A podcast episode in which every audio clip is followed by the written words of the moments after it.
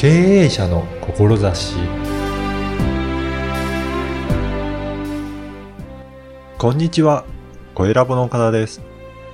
あなたはありのままの自分を受け入れているでしょうか？心屋塾認定講師の塩村明子さんにお話を伺いました。では、インタビューをお聞きください。こんにちはこ。んにちは。今回はあの、心理カウンセラーのはい塩村明子さんにお話を伺いたいと思います。よろしくお願いしよます。ろしくお願いします。こんにちは。こんにちは。今どういったことをやられてるんでしょうかね？はい。えっ、と、私は心理カウンセラーとして活動しているんですけれども、現在は主に、えー心屋塾の認定講師をさせていただいてるんですけれども、えっ、と、心屋仁之助さんが主催している、えー心理カウンセラー養成コースのはい講師をしています。うん。そこではどういったことをやってます？そこでは、えー7ヶ月間、うんえー毎月通っていただくスクールなんですけれども、はいえー最初の3ヶ月は自分自身の心の棚卸しをして自分の正体を知り、はいどんなことが好きなのかとか、どんなことを感じているのかとか。で、後半に、えーカウンセラーのお勉強をします。うん理論とかを勉強していて、実習も含めて、最後に、えー卒業テストをして、えー卒業という形です。やっぱりカウンセリング学ぶのは、はいまず自分のことからなんですね。そうですね。やっへぱり知識だけだーと、うん。相手に寄り添ってあげられないというか、相手の気持ちを分かってあげられないというのもあると思いますし、うんうん、大事ですね、自分を知ることはじゃあ。まずはそれを3ヶ月間みっちりとそうですね。自分と向き合ってっていう感じですかね。はいへー楽しくしんどく。楽しくしんどい。やっぱりしんどい部分って大きいです？そうですね。やっぱり私たちは社会人としてこうね、お仕事したり、頑張ってくると、どうしてもいいところうんうん。なんていうのかな。あの、社会に向けてはいい人として生きているけれども、仕事も頑張るけれども、お家に帰ってるとすごいふてくされたりとか、あの、なんかもう今日も疲れたみたいな感じで、うんこう、バランスが取れなくなってしまうんですよね。だけど、自分自身の正体というかね、自分の素質を知ることによって、あ、私はこういう場が苦手なんだなとあか、ーはいこういうことが得意なんだな、好きなんだなっていうのを知っていくことで、うん外で、外面だけよいいように頑張ろうとしなくても、自然に人とコミュニケーションが取れるようになるので、うんすごくおすすめです。そういうことは、もうちょっと自分を出せるようになってくるんですかね。あそうですね。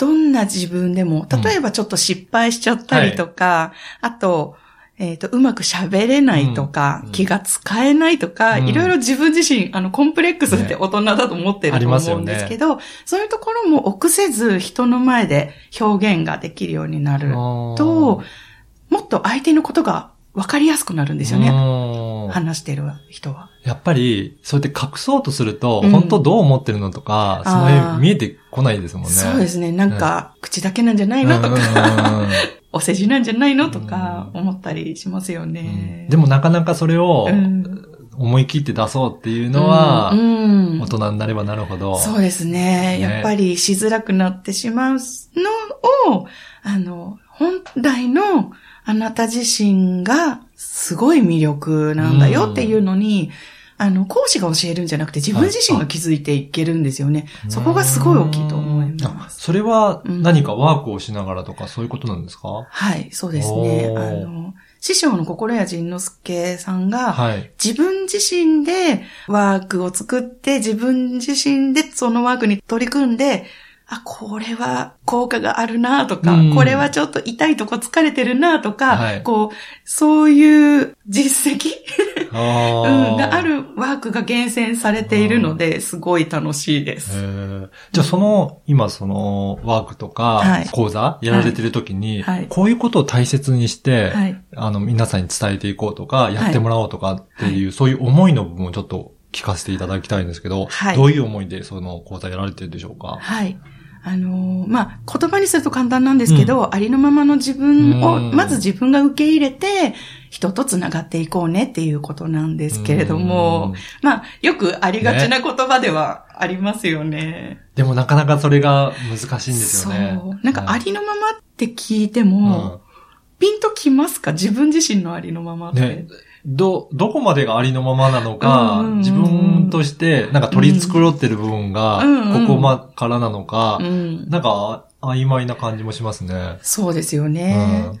で私的にありのままってどういうことなのかっていうと、要は人に隠したくなっちゃうこと。うーん。人にバレると恥をかきそうな自分の性格とか一面とか、そこもオープンにちょっと晒してみようよ、みたいな。晒してみようよもそうだし、受け入れてみようよ。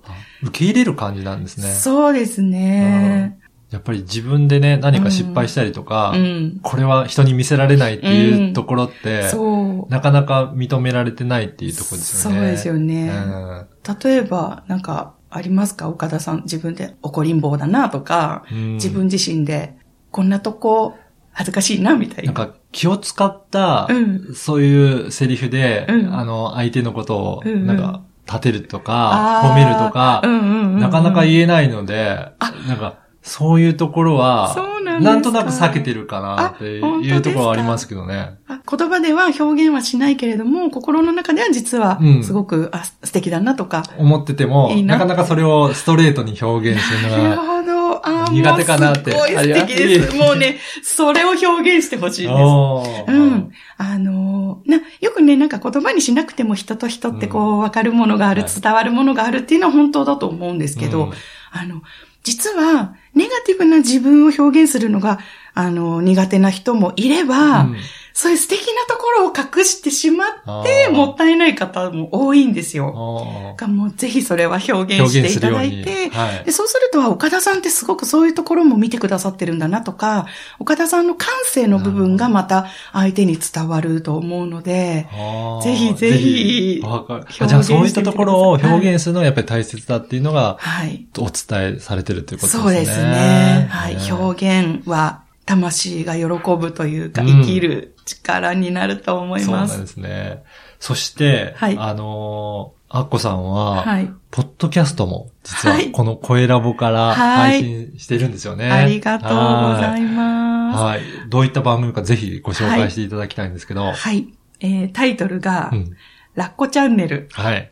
えー40代で自信がないまま、ママになった話。はい。というちょっと長いタイトルなんですけれども、えーこれは、えー心理カウンセラーとして私が日々感じていることだったり、えー受講生さんとかクライアントさんと、あの、関わりながら気づいたこと、もっと伝えたいなっていうことを基本に話しつつ、サブタイトルにもあります通り、40代で私は、あの、母になったんですけれども、その子供を持ちたくないって思っていた昔の葛藤だったり、あの、お母さんになってみて、新しく見えた世界だとか、変わった価値観とか、そういったものを皆さんにお届けすることで、まあ、あの、ね、働く女性たちも、いつか子供を持ってみたいとか、うん。その辺の葛藤ってやっぱりあると思うんですよね。はい。キャリアと年齢と、えー経済的なことととか、いろんなことがあると思うんですけれども、ちょっとだけ勇気が持てるうんような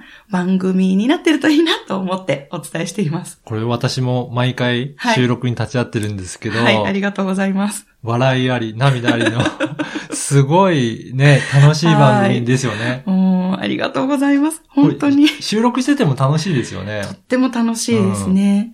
もう岡田さんが、あのー私に本当に背中を押してくださったんですけど、あの、私、ちゃんとしようとするとうん、ダメになっちゃうタイプなんですよ。で、えっ、と、ご縁あって、岡田さんとね、お会いさせていただいたときに、ちょっと、ポッドキャスト、興味があるので、はい。話だけはい。聞かせてほしいなと思って、あの、その時まだそんなに勇気がなかったので、うん。まあ、まずは。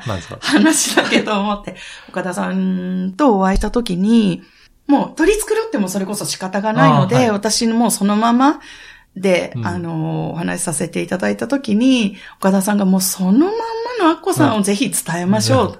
それ、あの、ちゃんと番組を作り込むよりも、うん。その雰囲気をそのまま出していかれる方が、もうすごく聞いてくれる人も楽しんでくれると思うって言ってくださったのが本当に、えそうなんだって、それは良かったです。本当にありがとうございます。おかげさまで、このまんま楽しくやらせていただいてます。いや、その様子が、はい結構リスナーの方にも伝わってて、い、っぱいね、コメント来てくれてますよね。本当にありがたいことにメッセージとかうんコメントとか、なんか第何回聞きましたとか、ね、もう聞かせていただいてるのも本当にありがたいです。本当に。ね、ぜひ皆さんも、はい。このラッコチャンネル。ラッコチャンネル聞いてはい、聞いていただければと思います。はいで、ポッドキャストの、あの、この番組の説明文にも URL を掲載しておきますので、ぜひそこからクリックすればすぐ聞けると思いますので、はいチェックして、どんなことを話しされているのか、はい ぜひ聞いていただければと思います。はい。はいよろしくお願いしはいます。。